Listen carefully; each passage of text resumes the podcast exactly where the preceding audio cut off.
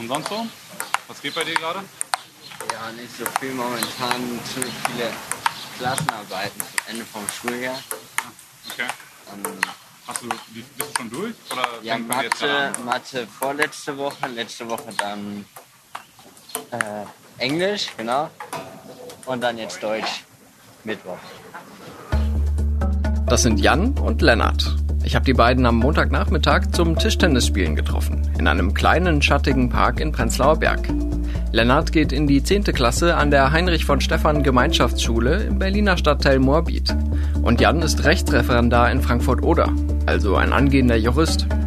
Klingt nach einem ungewöhnlichen Duo und das ist es auch. Die beiden kennen sich jetzt seit über einem Jahr und treffen sich regelmäßig in ihrer Freizeit. Jan ist nämlich Lennarts Mentor. Und wie ist gelaufen? Ja, gut. Also, ja, Mathe und Englisch lief echt gut. Äh, besser als ich dachte. Habt ihr schon Ergebnisse? Äh, nee, aber so vom Gefühl her. Okay, ja. Und Deutsch muss ich mal gucken. Also muss man Buch guter lesen. Charakterisierung, Was lest ihr gerade? äh, die Welle. Ah ja, das habe ich auch gelesen.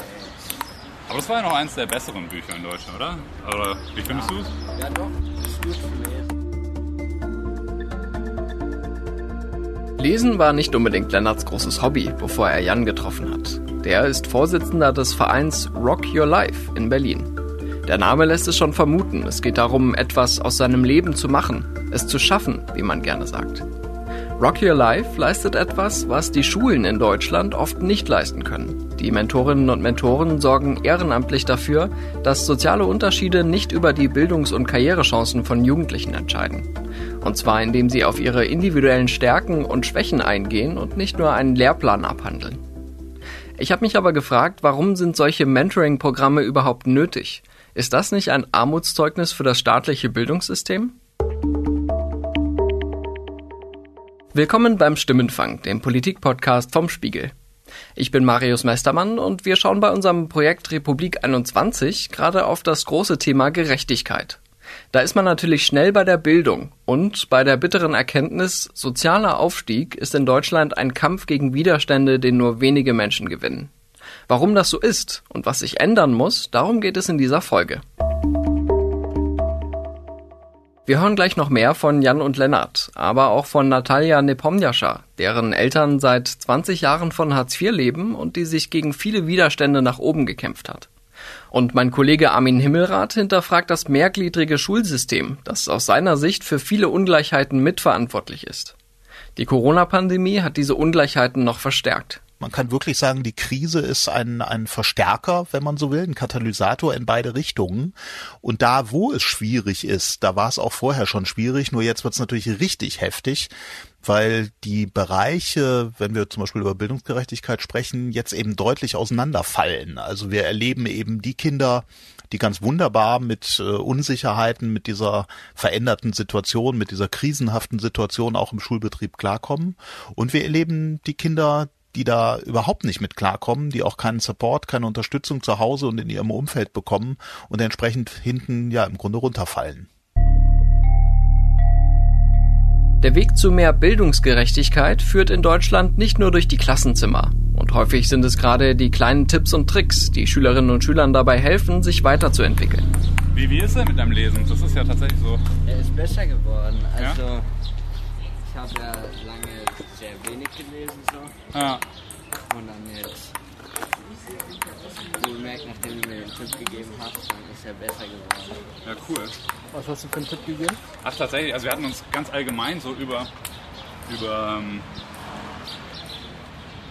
Lesegeschwindigkeit und alles ge und, und generell über Geschwindigkeit ähm, unterhalten. Ich hatte Also das Problem, weil- dass ich bei den Arbeiten immer so langsam fertig geworden bin. Also Genau. einer der letzten beim Abgeben und dann werde ich auch immer zu Hause gefragt, und wie war's? Mhm. Und so, ja, was ich denen erzähle, äh, finden die natürlich auch cool so. Weil, also die sagen mir natürlich auch, ich soll so mehr lesen. Mhm. Zum, Be also zum Beispiel lesen ist jetzt bei mir halt so eine Sache gewesen. Ja. Aber äh, das hat für mich auch irgendwie mir gut getan, dass ich das von jemand anderem auch gehört habe. So, weil die Eltern, ja okay, klar, die sagen das natürlich mal, Ja. aber so sind halt dann in dem Fall die Eltern, die das einem sagen. Und das hat mir zumindest dann sehr geholfen, dass mir auch jemand anderes so und auch dann vielleicht mit ein bisschen, man hat zumindest das Gefühl, da mehr, ein bisschen mehr verstanden zu werden.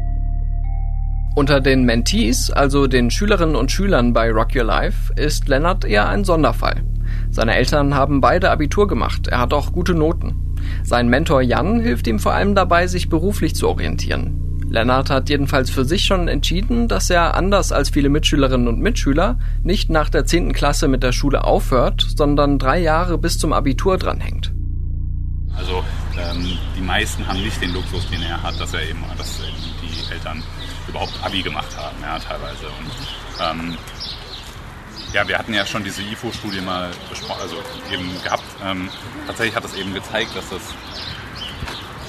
ganz dieses Programm wirklich die Unterschiede, die ja bestehen, wenn man eben aus einem, sag ich mal, in Anführungszeichen schwächeren ähm, Bildungshintergrund ausgestattet ist, dass die eben dadurch tatsächlich zumindest angeglichen werden. Nicht, nicht komplett aufgehoben, ich glaube, das ist sehr schwer, aber dass das wirklich durch dieses Programm, weil sich eben die Mentees auch durch die Trainings dann mit ihren eigenen Werten, mit ihren eigenen Interessen, Berufsvorstellungen auseinandersetzen ähm, und auch so ein bisschen dazu gezwungen werden im positiven Sinne. Ja, das ist ja tatsächlich was. Ähm, wer setzt sich denn normalerweise jetzt hin am Samstag und sagt, ja, ich überlege mir heute mal, was ich gerne in fünf Jahren machen möchte, was meine Werte sind und ähm, was für ein Berufsbild dazu gegebenenfalls passt.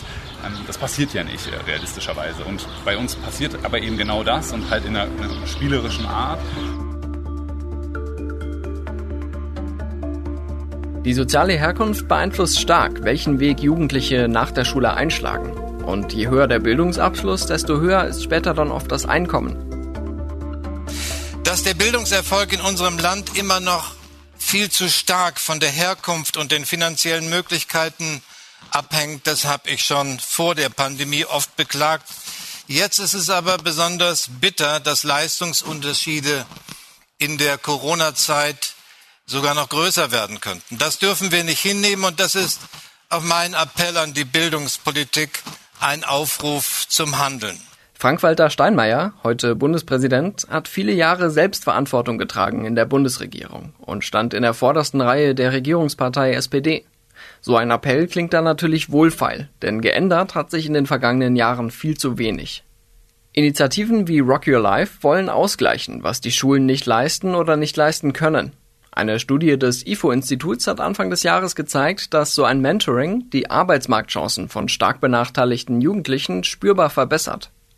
So eine Unterstützung hätte Natalia Nepomniascha in ihrer Schulzeit auch gerne gehabt. Also ich war zwölf, als ich nicht aufs Gymnasium durfte und ich weiß ehrlicherweise nicht, ob ich es damals als Ungerechtigkeit empfunden habe. Ich habe es einfach so angenommen. Natalia wurde in Kiew geboren und ist mit ihrer Familie ausgewandert, als sie elf Jahre alt war. Ihre Eltern hatten nach dem Zusammenbruch der Sowjetunion ihre Jobs verloren und kamen dann als jüdische Kontingentflüchtlinge nach Deutschland. Arbeit fanden sie auch hier nicht, also lebten sie von Hartz IV. Heute ist Natalia 31 Jahre alt, arbeitet als Beraterin bei Ernst Young und engagiert sich nebenbei noch im Netzwerk Chancen, das sie vor fünf Jahren selbst gegründet hat. Für unser Gespräch hat sie sich eine halbe Stunde in der Mittagspause geblockt und wir haben uns dann spontan darauf geeinigt, dass wir uns duzen. Bevor ich meine Fragen stellen konnte, hat Natalia gleich mal die Gesprächsführung übernommen. Wie bist du eigentlich auf uns gekommen? Oder auf mich? Ja, das ist eine perfekte Überleitung zu meiner Einleitung eigentlich. Ich habe angefangen zum Thema Bildungsgerechtigkeit und Aufstiegschancen ähm, zu recherchieren und da kommt man, wenn der Google-Algorithmus mitspielt, an dir eigentlich kaum vorbei aktuell. Du bist ja da sehr präsent und ähm, auch erzählst auch sehr viel, was irgendwie zu diesem Thema gerade relevant ist, ne, mit, den, mit den richtigen äh, Buzzwords wahrscheinlich. Deswegen, genau, war das fast schon eine natürliche Recherche. Also hat sich sofort angeboten. Cool.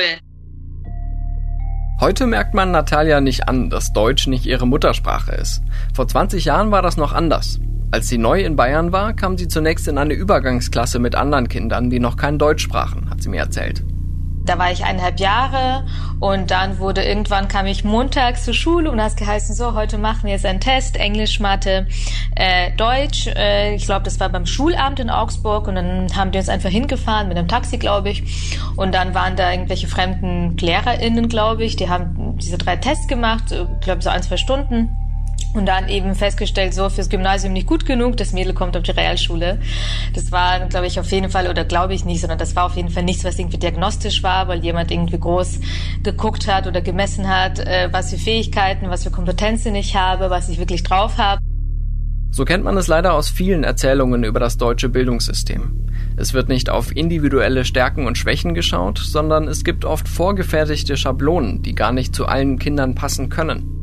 Und ähm, dann kam ich eben auf die Realschule, hm, hatte da ziemlich gute Noten von Anfang an und habe dann nach der neunten Klasse, da hatte ich einen Schnitt von 1,3, habe ich selber versucht, aus Gymnasium zu wechseln, bin dann nach den oder in den Sommerferien oder kurz vor den Sommerferien wahrscheinlich äh, zum äh, Mitarbeiter der Schulleitung eines Augsburger Gymnasiums hinspaziert, hat mich vorgestellt, habe gesagt, hey, ich äh, bin Natalia, ich habe ziemlich gute Noten, ich träume davon, Abitur zu machen, zu studieren und würde gern nach den Sommerferien auf ihre Schule gehen.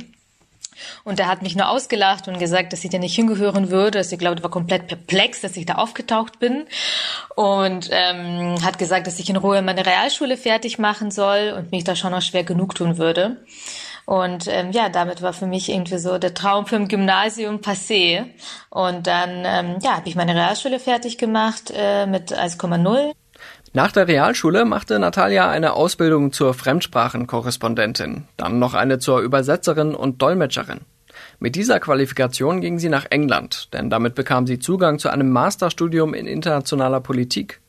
Zurück in Deutschland wollte sie dann unbedingt nach Berlin.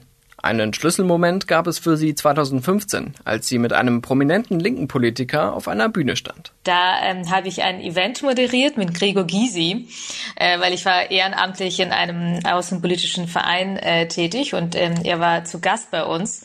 Und ich war davor so aufgeregt, weil er ist ja auch dafür bekannt, dass er eloquent ist und ähm, natürlich eine gewisse Präsenz hat. Und das war mein erster so großer Gast. Nach ihm kamen dann ganz viele andere auch bekannte Menschen. Und er hat es mir so einfach gemacht. Äh, er war so herzlich und so nett. Und danach, als das Event vorbei war, das weiß ich noch ganz genau, dass ich mir dachte, Natalia, du hast es mit ihm gut aufnehmen können, du hast ihn unterbrochen, du bist nicht untergegangen äh, und du hast was drauf. Also dafür bin ich ihm wirklich unfassbar dankbar. Und äh, das war echt der Tag, da kann ich mich noch super gut dran erinnern, wie ich mir dachte, ich glaube, du hast echt was drauf. Natalias Geschichte ist die eines Aufstiegs gegen viele Widerstände. Aber was lehrt uns das eigentlich? Dass man sich nur durchkämpfen muss und dann klappt es schon? Oder ist die Geschichte ein Armutszeugnis für die deutsche Bildungslandschaft, die zu schnell aussortiert und Menschen um ihre Chancen bringt? Ich habe da so eine Ahnung, aber um sicher zu gehen, fragen wir Armin Himmelrath, der beim Spiegel als Bildungsredakteur arbeitet. Und wenn ich wir sage, meine ich meinen Kollegen Sebastian Spalleck, der das Gespräch mit Armin geführt hat. Also wenn meine Eltern Akademiker sind, Akademikerinnen, dann ist das für mich selbst auch in aller Regel kein Problem, einen ähnlichen Werdegang einzuschlagen. Nicht, weil ich es besser könnte oder so, sondern einfach, weil die Zuschreibung so ist, weil die Unterstützungssysteme funktionieren weil im Zweifelsfall auch das Geld da ist. Und wenn meine Eltern äh, möglicherweise diesen akademischen Hintergrund nicht hatten, wenn es vielleicht bei uns im Haus keine Bücher, keine Literatur in, äh, zum weiteren Lesen gab, dann äh, werde ich im Grunde schon von der ersten Klasse an oder vielleicht sogar schon vorher aussortiert in diesem Bildungssystem. Und den Übergang zu schaffen von dem einen Bereich in den anderen, der ist wahnsinnig schwer. Bei Natalia Nepomniascha kamen zwei Umstände zusammen. Ihre Eltern hatten wenig Geld und sprachen kaum Deutsch. Sie hat mir aber noch ein anderes Hindernis genannt, an das ich vorher gar nicht gedacht hatte. Also ich denke, Geld ist nicht alles in dem Sinne. Ich glaube, dass da auf jeden Fall auch der Bildungsgrad eine hohe Rolle spielt und auch das Selbstbewusstsein der Eltern. Denn ich kenne ehrlicherweise auch Eltern, die das selbst in Bayern nicht hingenommen haben, dass ihre Kinder keine Gymnasialempfehlung bekommen und dafür gekämpft haben. Und ich glaube, da, dadurch, dass meine Eltern eben seit so vielen Jahren arbeitslos sind, ich glaube, es kann sich jeder vorstellen, dass sie nicht die selbstbewusstesten Menschen sind. Und die haben nie die Kraft gehabt oder haben sich vielleicht auch nie getraut, für mich zu kämpfen, egal wie sehr sie an mich geglaubt haben. Und ich glaube, so hat sich das auf jeden Fall bemerkbar gemacht, dass ich eben nie aufs Gymnasium konnte und dann eben mit 16 das alleine gemacht habe, selbst. Das ging ja von mir aus, nicht von meinen Eltern. Eltern. Und ansonsten, ja, so ganz klassische Sachen, dass wir nie im Urlaub waren, irgendwie groß und äh, dass ich äh, auf jeden Fall äh, mich relativ einfach immer angezogen habe, dass ich mir keine Markenklamotten leisten konnte. Ich glaube, das sind so die Sachen, die klassisch erzählt werden und natürlich, dass meine Eltern mich auch nicht irgendwie groß bei den Hausaufgaben unterstützen konnten, dadurch, dass sie kein Deutsch sprechen oder auch wenn ich irgendwelche Referate äh, vorbereitet habe, ich da auch meistens auf mich alleine gestellt war. Benachteiligung äh, kann immer dann entstehen, wenn Menschen im Grunde ja etwas weniger von von einer Unterstützungsleistung oder von einer Hilfe haben, die ihre Mitschülerinnen und Mitschüler vielleicht ganz selbstverständlich mitnehmen. Also es fängt schon damit an, äh, fangen wir an, äh, zum Beispiel mit den mit sprachlichen Möglichkeiten. Ja, also gibt's ähm, Muttersprache äh, im Haushalt oder in der Familie, die auch der Unterrichtssprache entspricht, ist ein Riesenvorteil. Andersrum gedreht, wenn meine Eltern eben nicht muttersprachlich sind, haben eine Migrationsgeschichte, sind vielleicht nach Deutschland gekommen, arbeiten sich da vorsichtiger ran, ähm, dann heißt das nicht, dass die weniger bildungsnah sind, aber bestimmte Dinge, die dann auf Deutsch in der Schule verhandelt werden, die kann so ein Schüler, eine Schülerin vielleicht zu Hause gar nicht so reflektieren, nachfragen. Es geht natürlich auch um Erfahrungshintergründe. Wenn, äh, wenn ich das erste Kind einer Familie bin, das aufs Gymnasium geht oder später dann auch auf, auf eine Hochschule, ähm, da, da habe ich einfach niemanden, den ich fragen kann, wie das denn alles geht. Ungerechtigkeit entsteht aber längst nicht nur auf Seiten der Schülerinnen und Schüler. Die Uni Mannheim hat in einer Studie erforscht, wie angehende Lehrkräfte ein Diktat bewerten, das im Unterricht verlesen wird.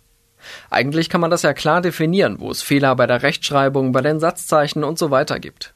Und trotz dieser eigentlich total objektivierbaren Kriterien hat man in dieser Studie festgestellt, dass wenn ich ein, äh, über die Klassenarbeit, über das Diktat einen Namen drüber schreibe, der ausländisch gelesen wird, der als ausländisch wahrgenommen wird, als Migrationshintergrund wahrgenommen wird, dass die Bewertung strenger wird, die Noten werden schlechter. Bei der gleichen Leistung.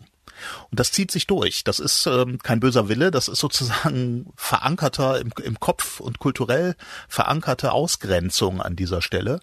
Und ähm, wenn wir das natürlich alles zusammennehmen, dann wird auch schnell klar, warum es so schwierig ist, mit dem in Anführungszeichen falschen Familien- oder Sozialhintergrund dann eben in der Schule entsprechend mitzuhalten. Wo wir schon bei Fehlern im System sind, einer davon ist auch die Gliederung der Schulen in mehrere Abschnitte, in denen Kinder jeweils bestehen oder versagen. Und wenn sie den Sprung auf die nächste Bildungsstufe nicht packen, kann das langfristige Konsequenzen haben. Also ich finde äh, das tatsächlich eines der großen strukturellen Probleme, dass wir in der vierten Klasse oder im Grunde ja schon früher, nach drei Jahren, drei Schuljahren, dreieinhalb Schuljahren festlegen, äh, dieses Kind ähm, schafft es äh, voraussichtlich ans Gymnasium und das darf dann auch studieren. Und dieses Kind hier, nee, das ist zu doof, das schieben wir irgendwie woanders hin ab. Und ähm, ja, wer dann einmal eben auf einem nicht gymnasialen Zweig gelandet ist, hat in aller Regel wahnsinnige Probleme, den Sprung wieder zurückzuschaffen, selbst wenn er das möchte oder sie. Ich bin auch ein Fan von längerem gemeinsamen Lernen, ähm, aber auch das würde natürlich einen Umbau des Schulsystems ähm, ja im Grunde voraussetzen oder erfordern, der dann wieder so eine strategische Grundüberlegung braucht. Äh, andererseits erleben wir natürlich, dass das geht, vor allem dann, wenn Eltern Druck machen und dass die Hauptschule, ähm, die an sich keine schlechte Schulform ist, aber das war eben eine Schulform der der also von der, der 60er Jahre des äh, 20. Jahrhunderts oder so, oder auch der 70er. Ähm, irgendwann haben die Eltern angefangen, eine Abstimmung mit den Füßen zu machen und sind, haben ihre Kinder dort einfach nicht mehr angemeldet. Und irgendwann mussten dann die Länder tatsächlich reagieren und jetzt haben wir es eben so, dass in den meisten Bundesländern ja wir das Gymnasium und ein, eine weitere Schulform haben, wie auch immer die dann heißt, äh, nebenher. Bei, bei manchen Ländern gibt's noch, noch irgendwie ein, zwei mehr. In Berlin gibt es zum Beispiel das Modell der Gemeinschaftsschule, das auch Lennart aus seinem Alltag kennt. Da lernen dann zum Beispiel Neunt- und Zehntklässler zusammen, die Älteren helfen den Jüngeren. Also durchaus einen Schritt in die richtige Richtung, wenn man diese strikte Trennung etwas lockern will. Auch Natalia setzt sich mit ihrem Netzwerk Chancen für eine Reform des mehrgliedrigen Systems ein. Wir finden, dass die Mehrgliedrigkeit, und dazu gibt es auch zig Studien, einfach nur ähm, soziale Unterschiede und die jetzigen sozialen Schichten manifestiert. Das heißt, das hat eben tatsächlich ganz häufig nichts mit der Leistung und Begabung zu tun, auf was für eine weiterführende Schule ein Kind kommt. Und ähm, das baut einfach Barrieren auf. Natürlich kann man sagen, okay, selbst wenn du auf einer Realschule warst, kannst du später irgendwie, oder selbst Hauptschule, kannst du später irgendwie über Umwege und tralala immer noch dann ähm, Abitur schaffen. Aber ganz ehrlich, das ist so viel schwieriger, das später zu machen, später nachzuholen, als einfach auf seiner Schule zu bleiben, auf der man ist. Und deshalb ähm, fordern wir auf jeden Fall die Etablierung von Gemeinschaftsschulen als Regelschulform, aber ganz wichtig mit ganz viel individueller Förderung. Diesen Punkt finde ich sehr spannend. Wir haben für diese Folge drei Perspektiven unabhängig voneinander gesammelt und von allen haben wir das Zauberwort mit I gehört. Individualisierung. Dazu bräuchten wir im Idealfall eine 1 zu 1 Betreuung. Das ist natürlich nicht zu leisten, ist mir auch klar. Ähm, es gibt auch Klassen, in denen man vielleicht mit 25 Kindern durchaus sowas wie individualisierten Unterricht machen kann. Aber es gibt bestimmt auch Schulen und in, in manchen Brennpunkten möglicherweise äh, Unterrichtsgruppen oder Klassen, äh, in denen wären vielleicht fünf oder sechs oder sieben genug für eine Lehrerin oder einen Lehrer. Und ich glaube, wenn man das äh, konsequent weiterdenkt und man setzt auf individualisiertes Lernen, dann müsste man eben auch Schule deutlich individueller machen. Da haben wir aber ein Grundproblem, weil Schule ist ja ein System, das darauf abzielt, am Ende einer definierten Schulzeit, plus minus ein, zwei Jahre, ähm, zu einem normierten Abschluss zu kommen, bei dem alle das Gleiche zur gleichen Zeit können und beweisen. Das hat mit individualisiertem Lernen überhaupt nichts zu tun. Und das ist im Grunde die Sollbruchstelle zwischen dem, was Wissenschaft als sinnvoll und Pädagogik als, als äh, anstrebenswerte äh, ja, Grundkonstellation sieht. Wie so eine individuelle Herangehensweise aussehen kann, zeigt Rock Your Life. Neben den regelmäßigen Treffen mit dem Mentor oder der Mentorin gibt es bei dem Programm auch mehrere Trainingssessions, wie Jan mir erklärt hat.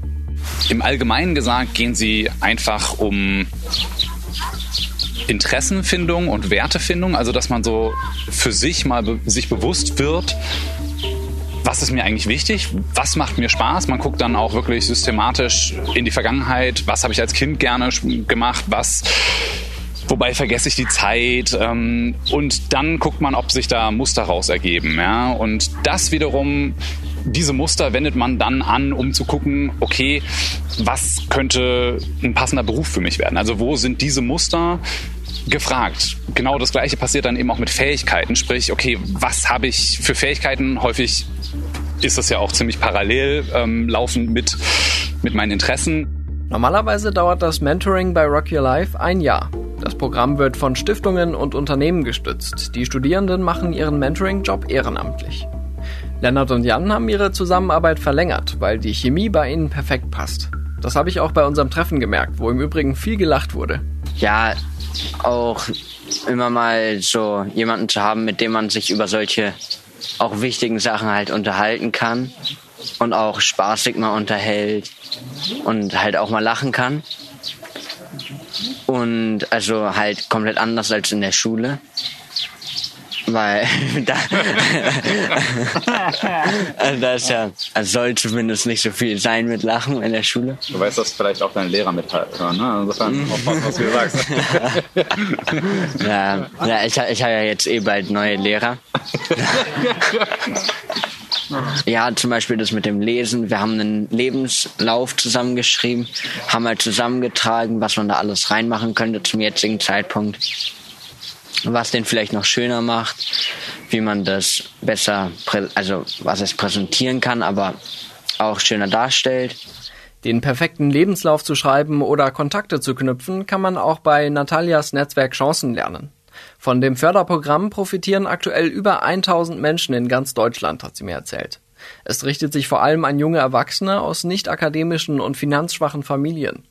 Natalia geht es aber nicht nur um praktische Tipps für sogenannte Young Professionals, sondern auch um emotionalen Support. Ich glaube tatsächlich, dass der Punkt Mut, Mut machen und Selbstbewusstsein weitergeben von vielen unterschätzt wird und eigentlich wahnsinnig wichtig ist, denn das gibt genau Kindern und Jugendlichen und jungen Menschen diese Resilienz weiterzumachen, weiterzukämpfen.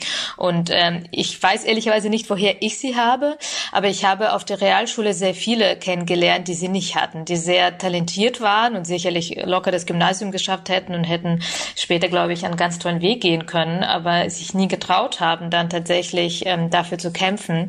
Äh, und das finde ich einfach doch sehr schade. Und wären sie oder wären wir alle auf einer Gemeinschaftsschule gewesen, glaube ich, wären wir einfach alle bis zum Abitur da geblieben und das hätte sich gar nicht die Frage gestellt.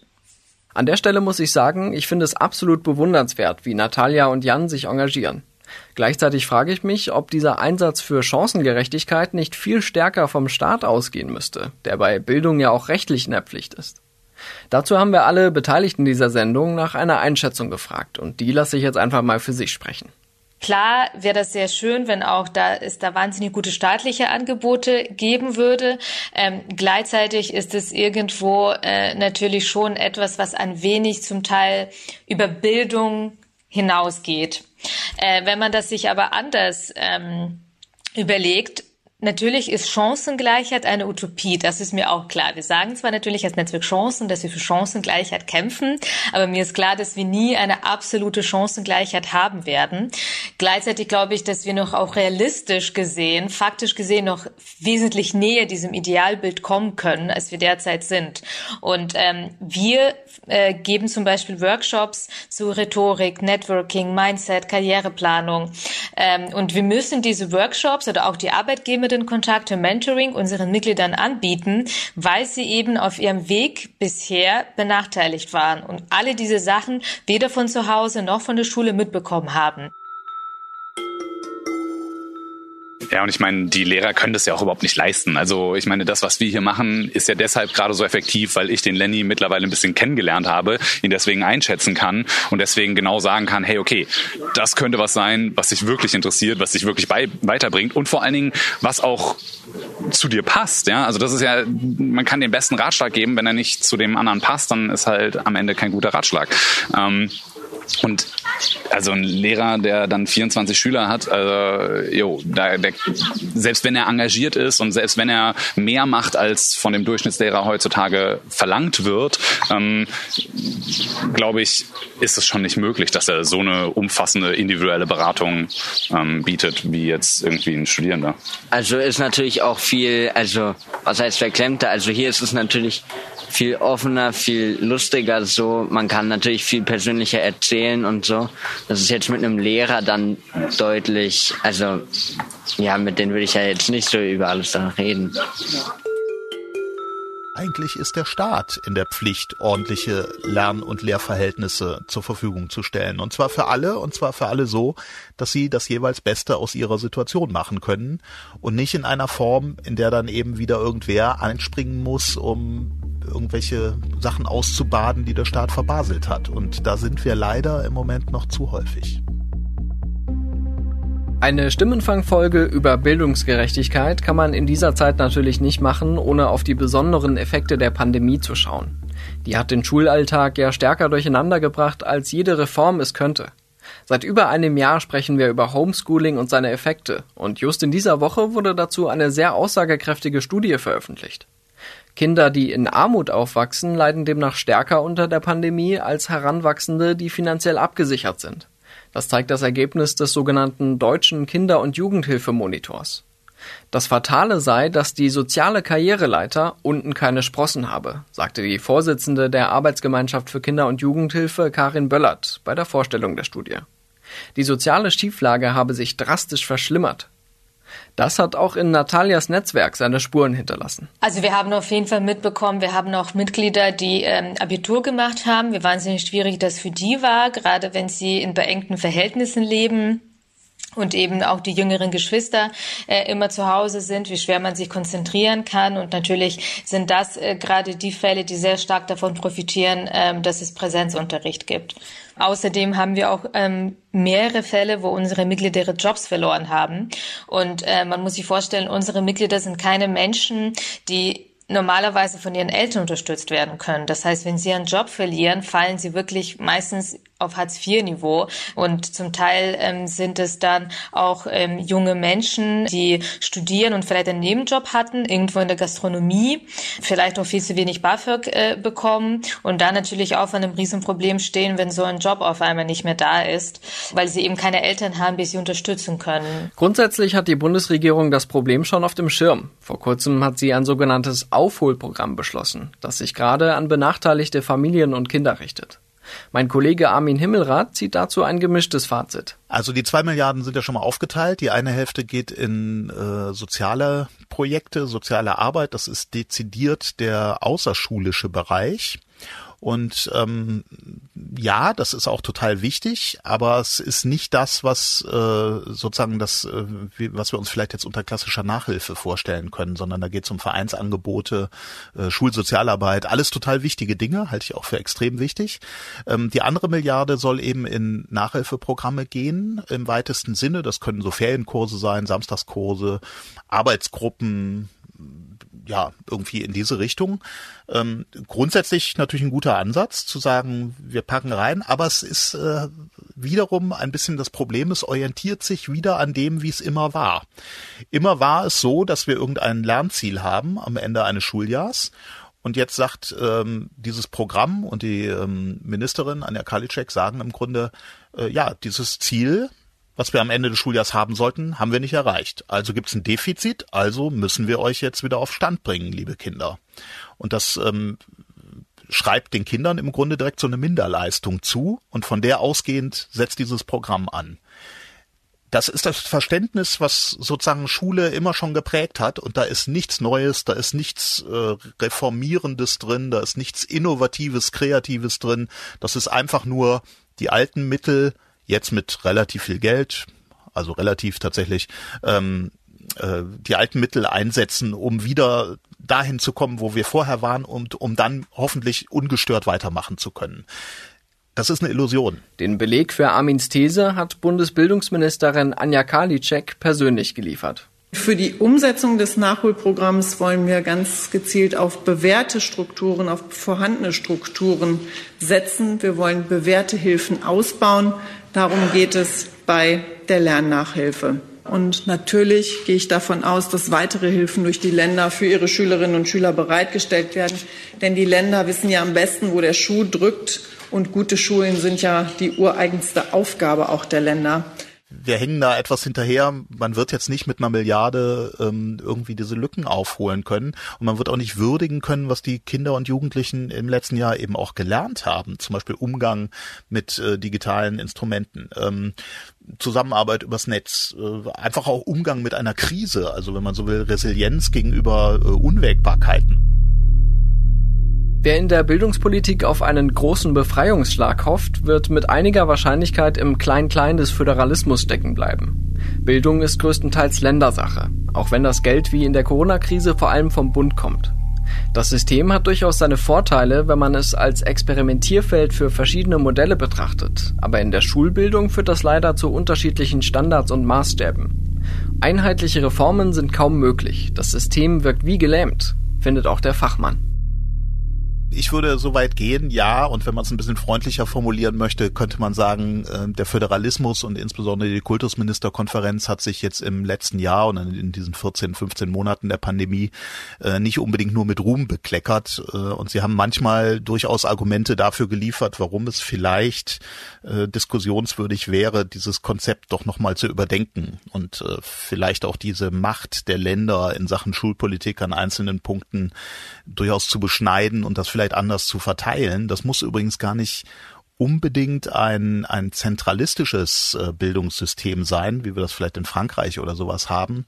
Es wäre ja auch denkbar, zum Beispiel die Kompetenzen und die Handlungsfreiheit und die Entscheidungsfähigkeiten der Schulen selber zu stärken. Also deutlich mehr Macht, äh, wenn man so will, von Länderebene nach unten abzugeben als nach oben.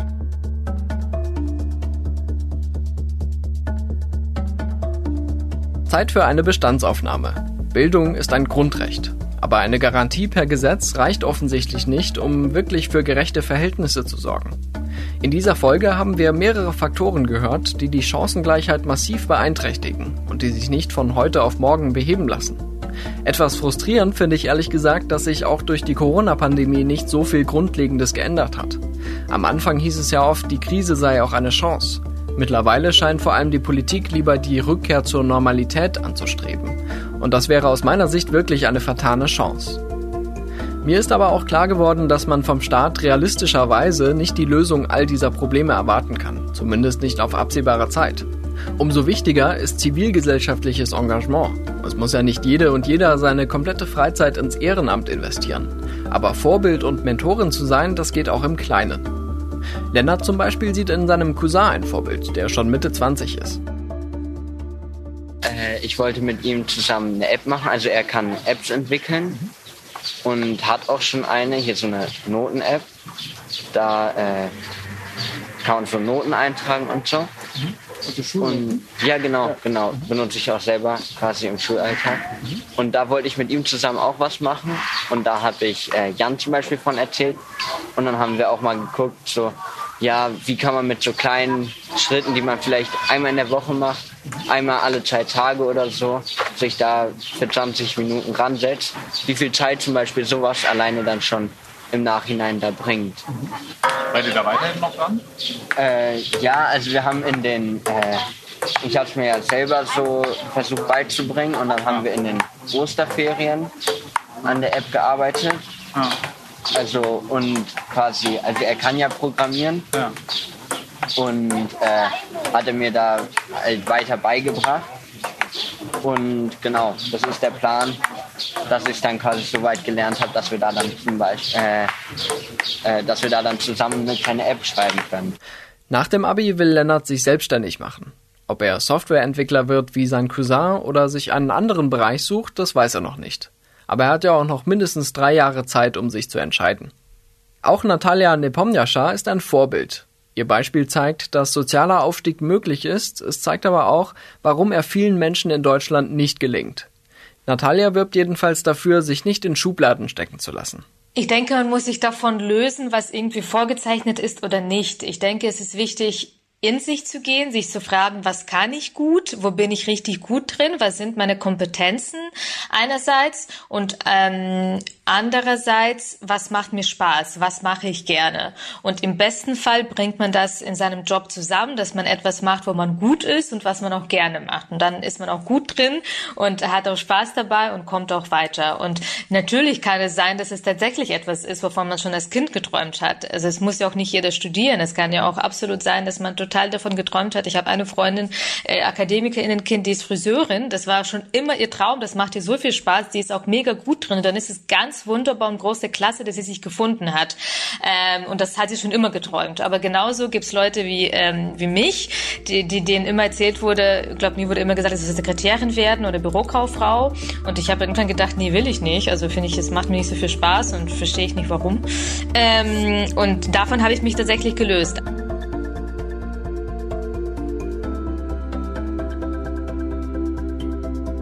Das war Stimmenfang, der Politikpodcast vom Spiegel. Die nächste Stimmenfang-Folge gibt es wie immer am kommenden Donnerstag auf spiegel.de, Spotify, bei Apple Podcasts und in allen üblichen Podcast-Apps. Ich bin Marius Mestermann und bei der Produktion wurde ich diese Woche unterstützt von Sebastian Spalleck, Jelena Berner, Olaf Häuser, Ole Reismann, Marc Glücks und Martin Knobbe. Unsere Stimmenfang-Musik kommt von Davide Russo.